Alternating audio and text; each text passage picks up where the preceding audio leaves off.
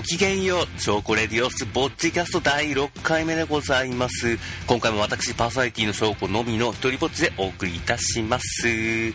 ー、早速ですが、ちょっと遅れ気味でごめんなさいね、ラジオ遅れ気味でごめんなさい。なるべく定期的に公開していきたいとは思うんですが、まあ、いろいろちょっと都合が悪い時とか、そういう時もありますので、その時若干ずれますんで、えー、あらかじめご了承のほどよろしくお願いいたします。でも、なるべくなら、なるべくなら定期的に週1回の暇つぶしみたいな感じでやっていきたいと思いますんで、えー、皆様これからもよろしくお願いいたします。えー、話は変わりますけども、私最近ハマっている飲み物がございまして、まあ、仕事柄、いろいろ移動が多くて、それで今、ハマっている飲み物は、あの、ホットレモン系？この、ペットボトル、やや小さめのペットボトルに入っている、オレンジの蓋の温められている、この黄色い液体？あれ系がね、好きで。うーん、あれね、なんか最近ハマり出してきた？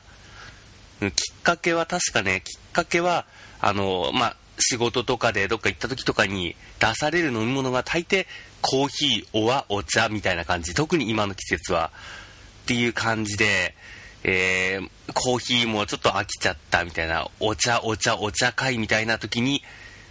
意外にこう、ホットレモン系どうかなって買ってみたら、なんかね、こう、私、お菓子とか食べないし、その甘い、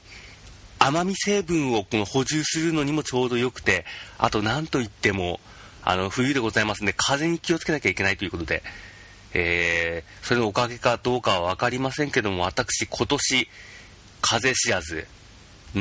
ん、でも去年風邪ひいちゃったけど、今風邪もひかなくて元気にやってるのはこのホットレモン系のおかげかもしれない。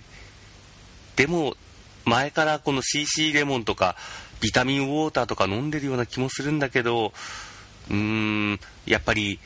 レモンっぽいやつの方がガツンと効くのかしらね。体が、あ、レモン来たみたいな感じで、サキッとするのかしらね。とりあえず、このホットレモン系で私、だいぶ元気でございます。元気といっても風邪ひかないだけで、グロッキーになるときは、グロッキーになります。うん、でもね、やっぱり風がね、一番やばいからね。風邪さえひかなければ疲れなんて休めや取れんのよ。うん、風邪にだけは注意しないと、あとインフルエンザね一応ちょっと手洗いとか、そこら辺もやってるけどね。うん、やっぱり完璧には防げないもんね、外出る以上。うん、下手すりゃ家の中にずっとこもってても、引くときは引くしね。うん、まあ、皆さんは健康に気をつけて、本当寒いんで、えー、健康に気をつけましょう。早く春来ないかしらね。春になって私は桜が見たい。ということで、えー、春を、春にめがけて頑張っていきましょう。今週も頑張っていきましょう。それでは、えー、証拠レディオスポッチキャスト始めます。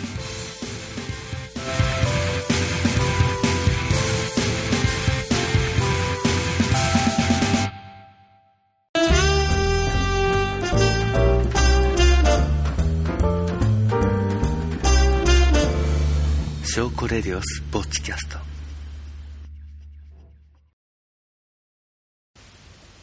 はい、えー、それではお便りコーナー行ってみたいと思います。今回のテーマはバレンタインデーでございます。ということでバレンタインデーのお話をする前に、えー、今日今収録しているのが2月14まさにバレンタインデ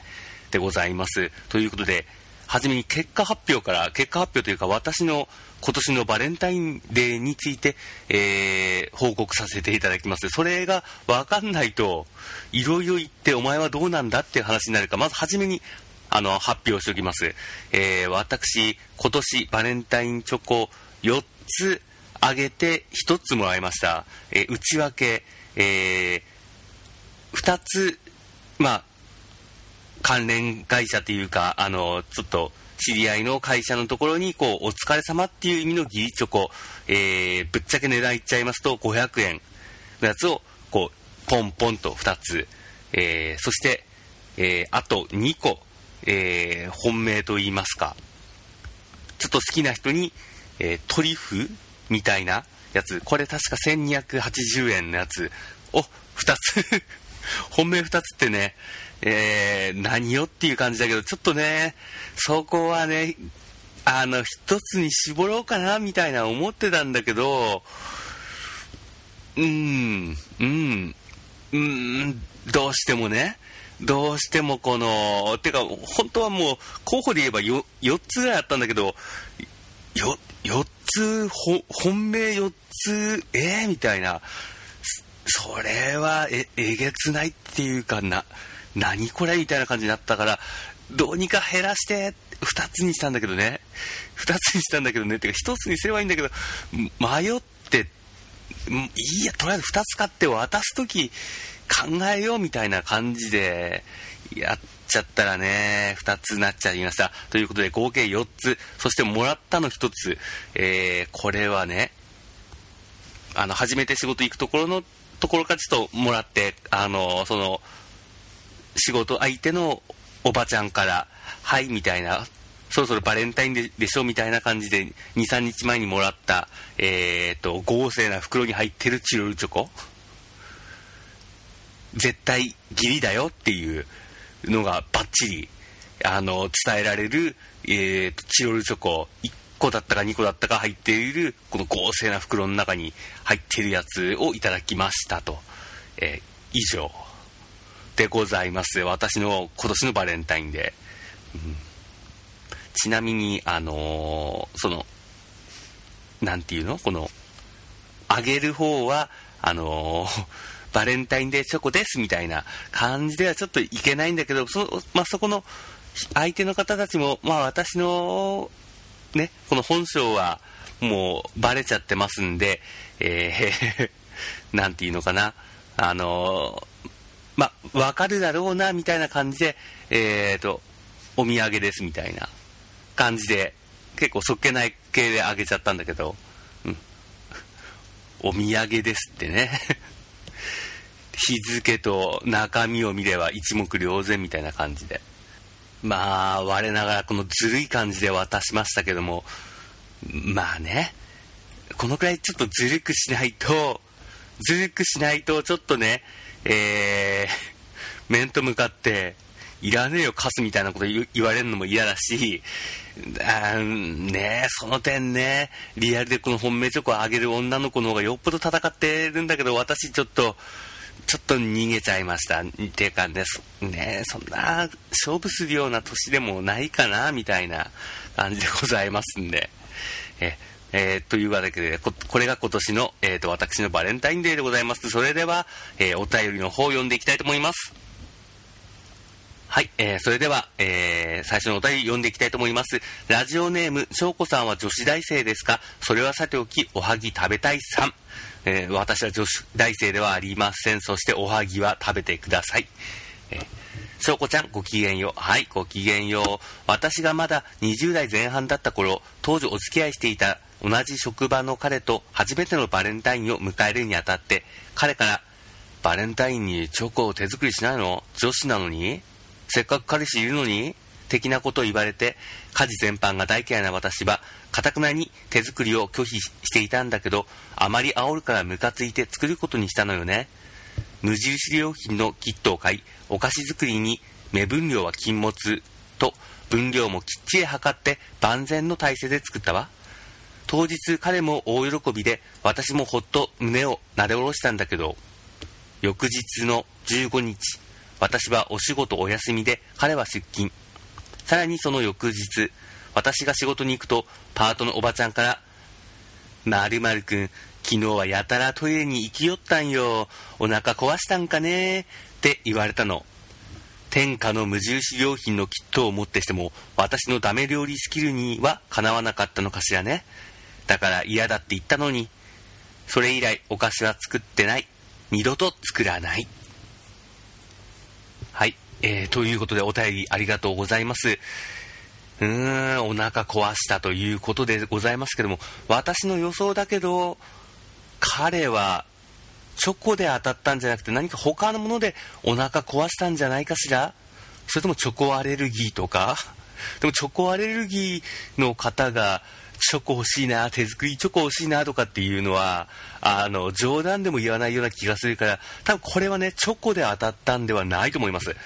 チョコで当たるなんてないから、なんか変なもの入れない限り、ありえないから、例えば、あの、何？おはぎ入れたりとか、おはぎ入れた？入れてないでしょ それ別のもの入れない限り、無印良品のキットで作った普通のチョコで多分形にこだわった系なんじゃないかなとは思うんだけど、料理が苦手みたいな、この、飯まず職人の特徴としては余計なことをするっていうのがあるから何か入れちゃったのかしらね。でも大抵ね何入れてもねうわまずみたいなことはあってもお腹壊すなんてことはまあないはずなんだけどもただまずくてお腹を壊すものといえば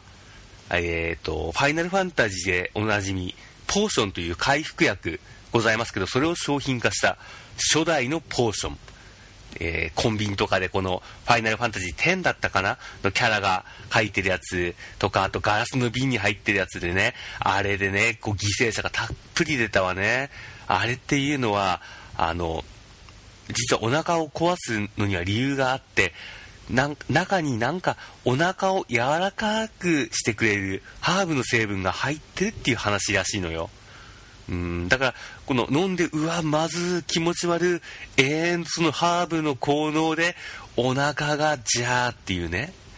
そういう原理らしいんであの効能のわからないハーブとかは絶対に入れないようにしましょう。ただそれ以外であればうわまずってなってもその時だけで大丈夫なんじゃないかしら。私のこの経験と知識で考えればやっぱりおはぎ食べたいさんの作ったチョコはまあそんなに美味しくない感じだったのかなという飯まず職人っていうのはねやっぱり本当に何作ってもパーフェクトでうわっていう風になるっていうのが飯まず職人だから。だからまあ多分悪気はないし注意しててもやっぱりちょっと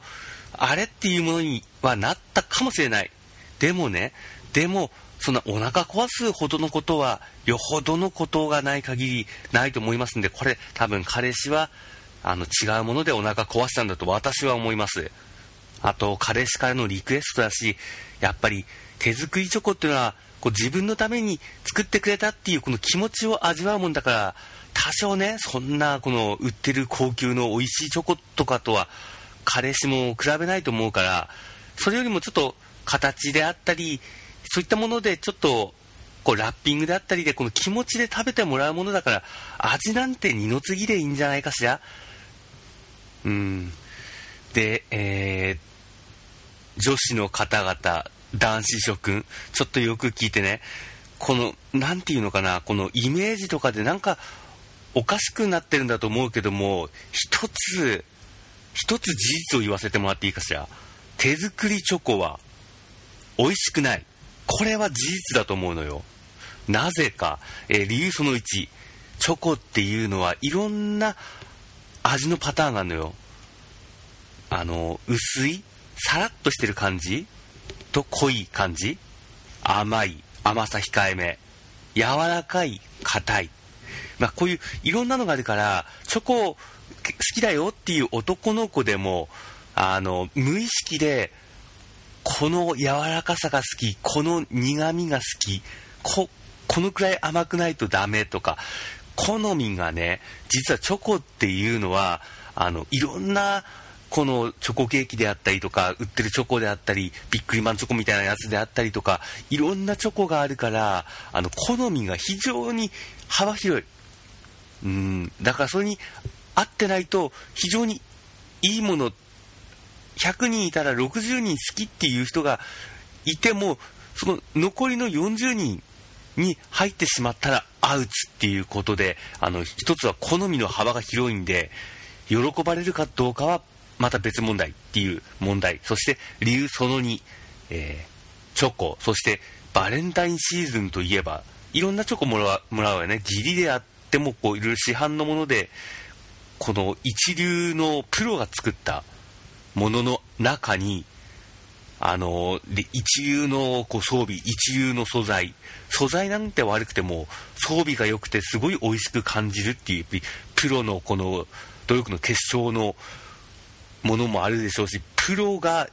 いっぱいいる中で、アマチュアが勝てるのって話でね。男の子もね、その、うわ、このチョコ美味しい。あ、これも、あ、美味しい美味しい。これも美味しいみたいな中で、手作りチョコパクッ、んっていう風に、あの、ぶっちゃけなっちゃうと思うのね。私も経験ある。うん。ということで、えー、まあ、結論といたしましては、手作りチョコは美味しくないんで、言っちゃいけないキーワードは、女の子が言っちゃいけないキーワードは、美味しかったって聞くのは、やめた方がいいと思う。よほどこの心の優しい男の子か、あのー、奇跡的にこう噛み合ってないと美味しいなんて多分ね男の子は照れ隠しもあって言わないと思う。美味しかったと聞かれればあ味を聞いてるんだっていう風にねこうバカな男の子は単純にそう思ってうーんなんか硬くてしょっぱかったみたいな。本気の本気の味の評論言ったりもするしあのねで逆に言うと男の子は美味しかったっていう風に聞かれたら、あの、この心がこもっててよかったみたいなごまかして、まずくても まずくてもごまかして、あの、美味しかったっていう答えに味の感想なんて聞いてないのよ、女の子は。美味しかったって聞いて満足ですっていうこの斜め、男の子ってね、この、このクエスチョンに関してね、真っ向からね、バカ正直に言っちゃうのよね。でも女の子が求めてる答えは違うことがあるこのこのギャップでねこのこのバレンタインデーで喧嘩しました騒動がね絶えないわけよねしかもねこの手作りチョコっていうのはねはい、この、はい、はい、はい、はい、できましたみたいな感じじゃなくてね、結構手間かかんのよね、あれ。私も作ったことあるからわかるけど、手間かかるしね、なかなか難しいのよね。気抜くとね、うわーみたいな。ここ固まってるし、ここなんか変な感じになってるみたいな。なるしね、そんで苦労でこの失敗を繰り返して頑張って頑張ってみたいな両本当にお菓子作り専門で頑張ってきた子じゃなければこの今まで料理ろくに作ってませんとか料理作ったとしてもそんなお菓子なんて手作りするしかもチョコっていう限定のものだけで作る？あんま作んないでしょ。経験も少ない中でやっぱ変になっちまうのよ。うーん。ということで、えっ、と、もしも女の子、えー、こね、ま、やっぱ苦労した。それわかる。わかるけども、男の子にこの感想を聞くときは、市販のものの方が美味しいと思うけど、頑張って作ったよみたいな感じで、答えをイエスのをもらわない感じで、この、頑張ったアピールすればお互い幸せなんじゃないかなっていう風に思うわね。こういうにいろいろあんのよね。男と女のこの感情の違いであったり、このチョコの難しさ、チョコの難しさってものがあるからね。うん、そういうので、くれぐれも喧嘩しないようにと言いましても、もう今年のバレンタインデー終わっちゃいましたけども、えー、その、この反省点を、反省点っていうか、ここの、この状況を理解して、えー、次の年につなげていってもらったらいいんじゃないかしら。そして、えー、ぶっちゃけ無難なのが市販のものだと思います。これはね、悲しいことに。でも、ねでも手作りだみたいな感じでね、めちゃくちゃ喜ぶ男の子もいるのも、で、あ、味なんて気にしないよ、うわ、嬉しいなっていう、そういう男の子もいるっていうのがね、罠よね。手手作りチョコ、自分のために手作りで作ってくれたチョコ、最高だっていうね、そういう、味とかどうでもよいい人種もいるっていうところが罠よね。だから絶対市販のものが正解とも言えないけども、相手の様子を伺うっていうかね、これはチャレンジをね、いろんな意味でバレンタインデーは冒険だと思います。うん、参考になったかしら、男の子、女の子、そしておはぎ食べたいさん、うん、参考になったら嬉しいわ。はい、えー、では続いてのお便り行ってみたいと思います。ラジオネームがっちゃんさん、はい、ありがとうございます。私は学生時代、バレンタインに好きな男の子にチョコの手作りお菓子をプレゼントしていました。これだけ聞くと変哲もない話ですね。実は私は男性です。はい、好きな男の子にプレゼントしてしまいました。不思議がられつつも喜んで受け取ってくれる彼らの反応に当時はとても嬉しい気持ちにさせられました。こっそりとお菓子に思いを込めてプレゼントできるバレンタインは素敵な日だと思います。ちなみに今は好きな男性がいないので今年のバレンタインは何も作れません。どこかにいい男落ちていませんかね？ということでございますけども、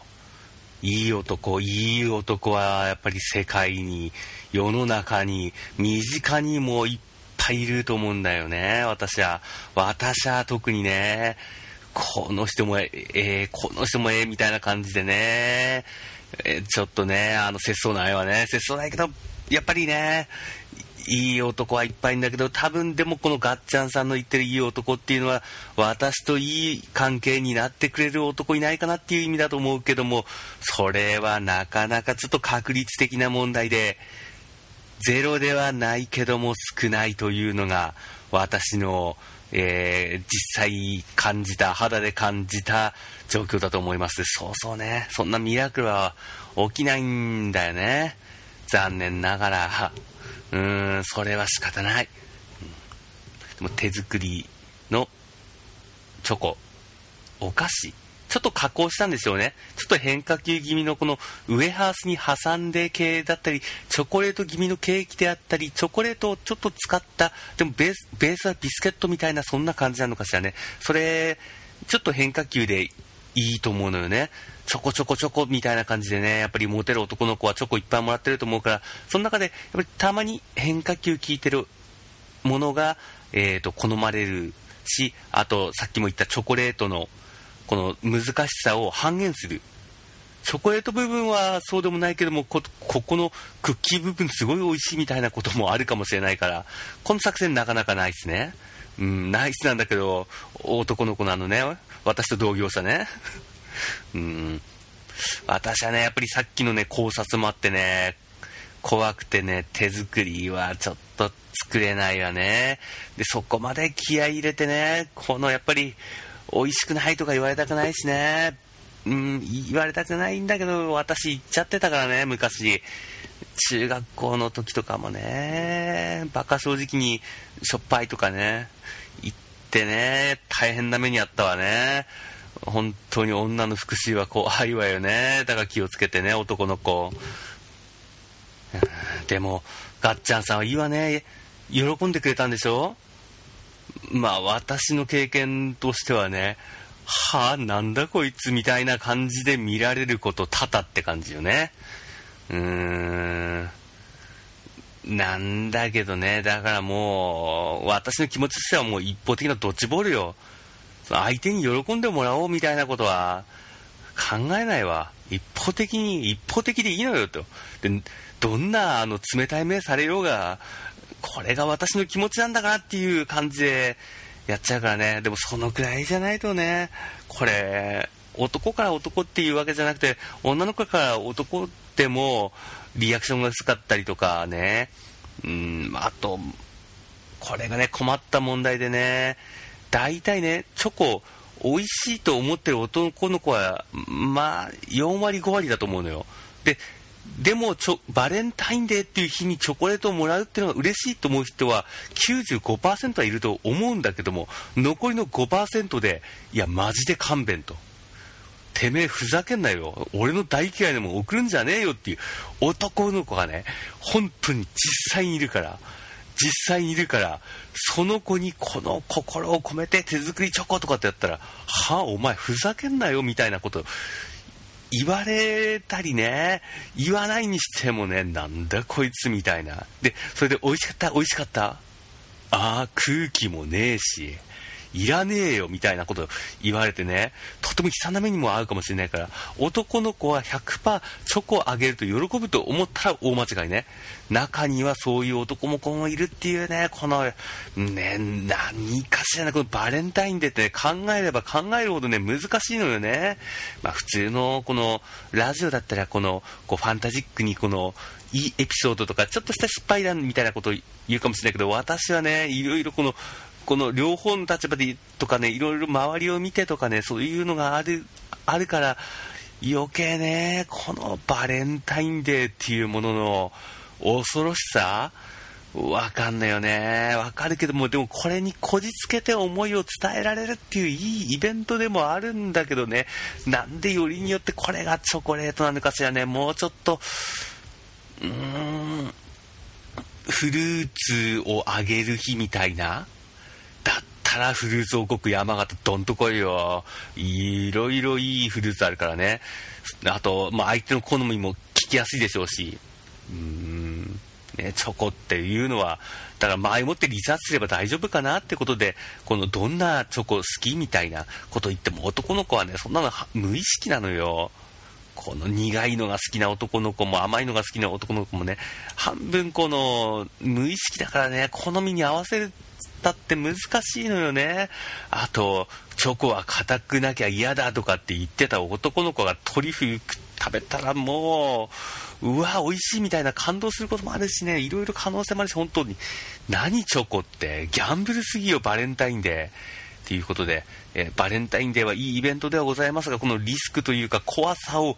背負うイベントでもございます。私はそう思います。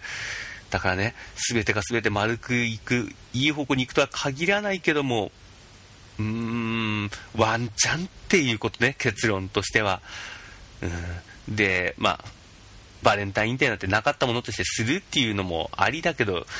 イベントだしね。やっぱ参加してみたいよね。でも参加するからにはやっぱり失敗っていうか、ああ、やっちまったみたいな結果も覚悟しないといけないと私は思います。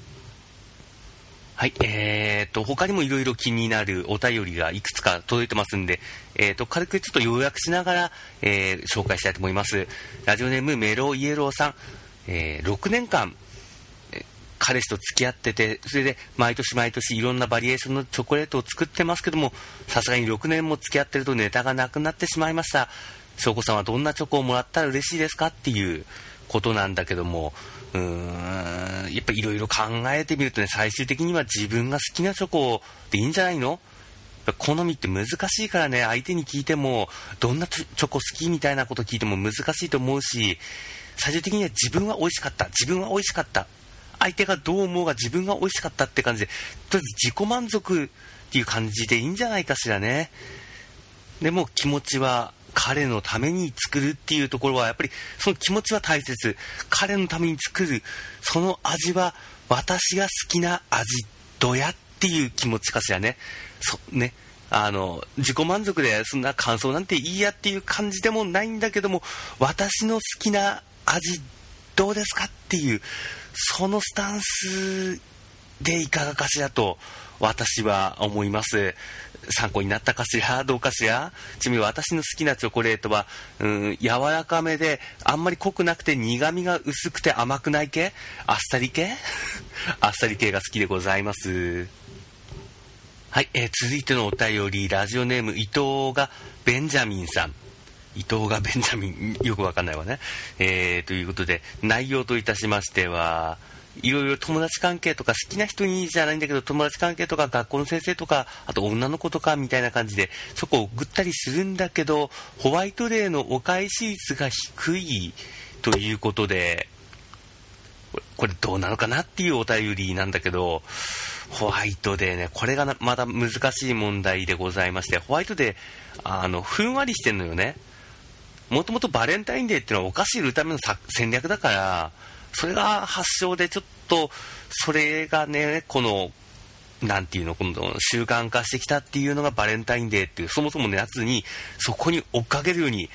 あの、お菓子会社とかがもっと儲かんじゃないか、もっと儲かんじゃないかっていういやらしい感じでやっちまっ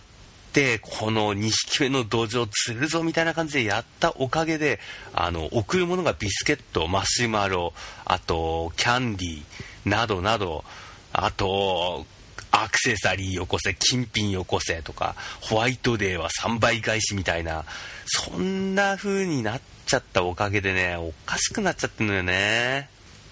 あと、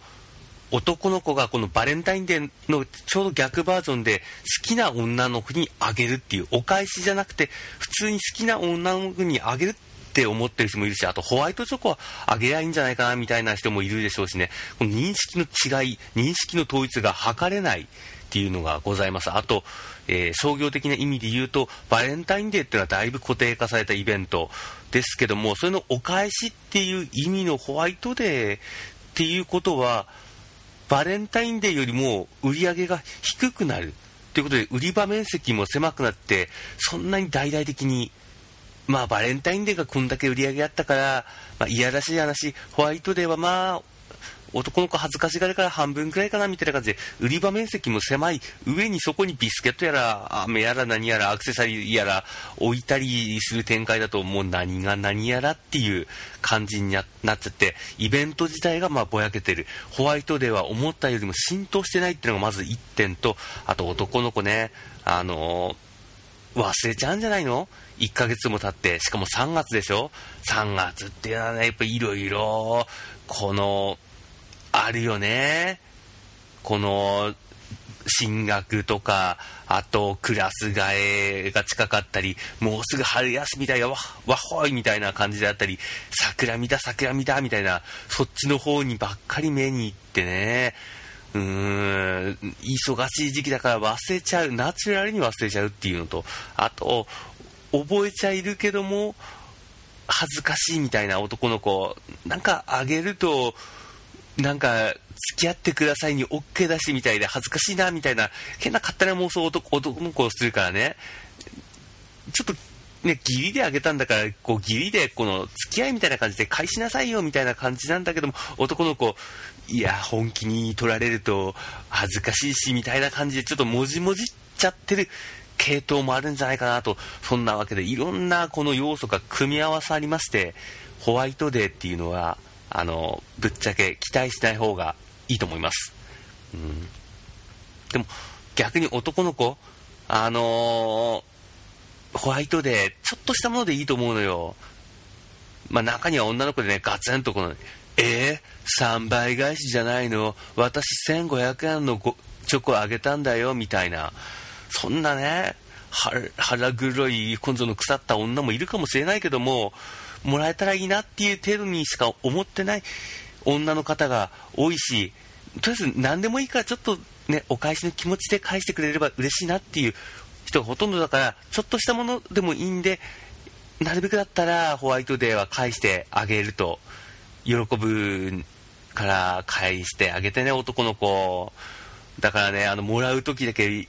やったー10個もらったみたいなこと言っといて1ヶ月後にはどうせ忘れるんでしょ？うん。あれ？誰からもらったんだっけ？あれ？この子からもらっあれ？違ったっけなみたいなことになると思うから、ね、今のうちメモりなさい。もらった子の名前メモっておきましょう。ね。で、それ返すと、あの、男としての評価上がるから、男の子、ね、まずこれが種まき、後につながるかもしれないから、ホワイトデーは、ね、あのー、返しましょう。そして女の子、ホワイトデーに何も来なくても、まあね、さっき言ったいろんな事情があるんで、しゃあないっていう気持ちで言いましょう。うん。ホワイトデーは表に浸透してないっていうことで、えー、覚悟お互いに決めましょうということでございます。はい、えー、続いてのお便り、ラジオネームお便り会のビターチョコさんから、えー、義理制度ってどう思いますかっていうことでお便りいただいたんだけども、この、お便り会のビターチョコさんは本当に好きな人しかあげないっていうことで、で、今年は好きな殿の方が現れなかったってことで、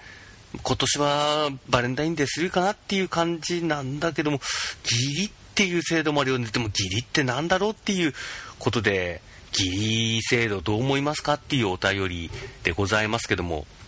うーん、まあ私は、まあぶっちゃけ今年義理チョコを送ってるけども、ありがとうございますみたいな、まあそういう、まあ感謝の気持ちみたいなのもね、あったり、いろいろ捉え方とか考え方ってのはやっぱり温度差あるよね。もともとこの、きちんとしたこの習慣じゃなくて、あの、お菓子メーカーが仕掛けた戦略が、ちょっといつの間にか、この、ちゃんとした、ちゃんとしたっていうかね、この、より具体的な習慣になったもんだから、そもそも捉え方がね、曖昧だしね、義理チョコなんてのも、ぶっちゃけ、お菓子メーカーが、よし、もっと売ろうぜ、1個だけじゃなくて、もっともっと女の子を送ろうぜっていう戦略の一つだからね。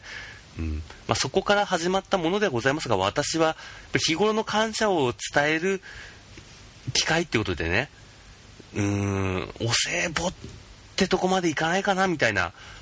ね、お歳暮とかっていう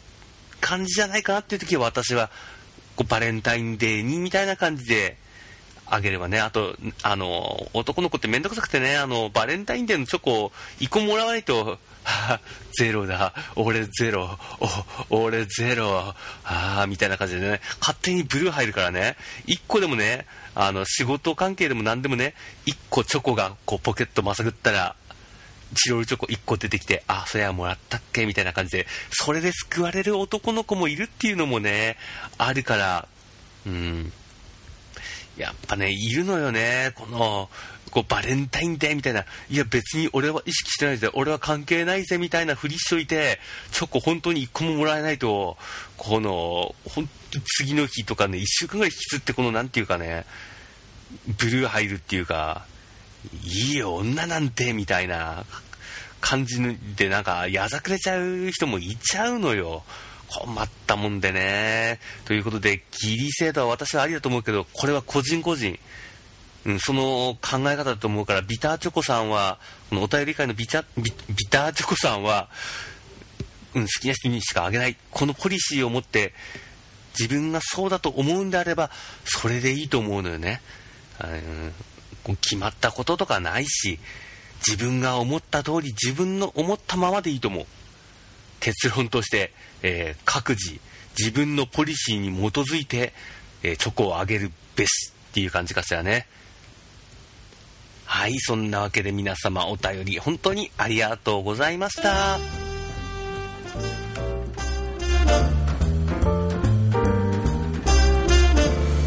塩コレディオスポーツキャスト。はい、というわけでいかがだったでしょうか？えー、バレンタインで興味ないっていう人もいるかもしれないけどね、やっぱりね、この私みたいにこの男ポジション、女ポジションとかあるとね、このバレンタインデーっていうのがね、いろいろこの難しさっていうのをいろんな面から見れちゃうからね、ちょっとこれ語っておきたくてね、うん、嫌いね、バレンタインデー嫌いな方、チョコなんて見るのも嫌いだって方はごめんなさいね。熱く形割って尺もこんな塩梅になってしまいました。はい、ということで、えー、切り替えまして、次回のトークテーマは、えー、好きな漫画。いきなりあの、現実的なところから非現実みたいな感じになっちゃいましたけども、まあ、いろんなテーマを取り上げていきたいと思いますんで、好きな漫画をこう語ってもらおうかなと思います。えっ、と、お便りの宛先は、ショーコスアットライブドット JP、syoukoosu アットマーク live.jp までよろしくお願いいたします。もちろん、あの、ちょっとした普通のお便りとか、そういったものでも結構でございますんで、皆様どしどしお送りくださいませ。お便りだけが頼りのラジオ、ショーコレディオス、ぼっちキャストでございます。そういえば皆様、風邪とかひいてないかしら、私の周りでもちょっとね、風邪ひきさんとか、インフルもらっちゃったぜみたいな人が、ちょっと出始めたシーズンでございます。まあ、もっと早くからなんか風のシーズン始まってるところもあると思うけど、私の周りでは今ちょうどこの風のシーズンの到来みたいな感じでございますね。皆様、お体の気をつけて、私もね、ホットレモン飲みながら頑張ってやっていきたいと思いますんで、また次回もお付き合いよろしくお願いいたします。それでは皆様、ごきげんよう。バイバイ。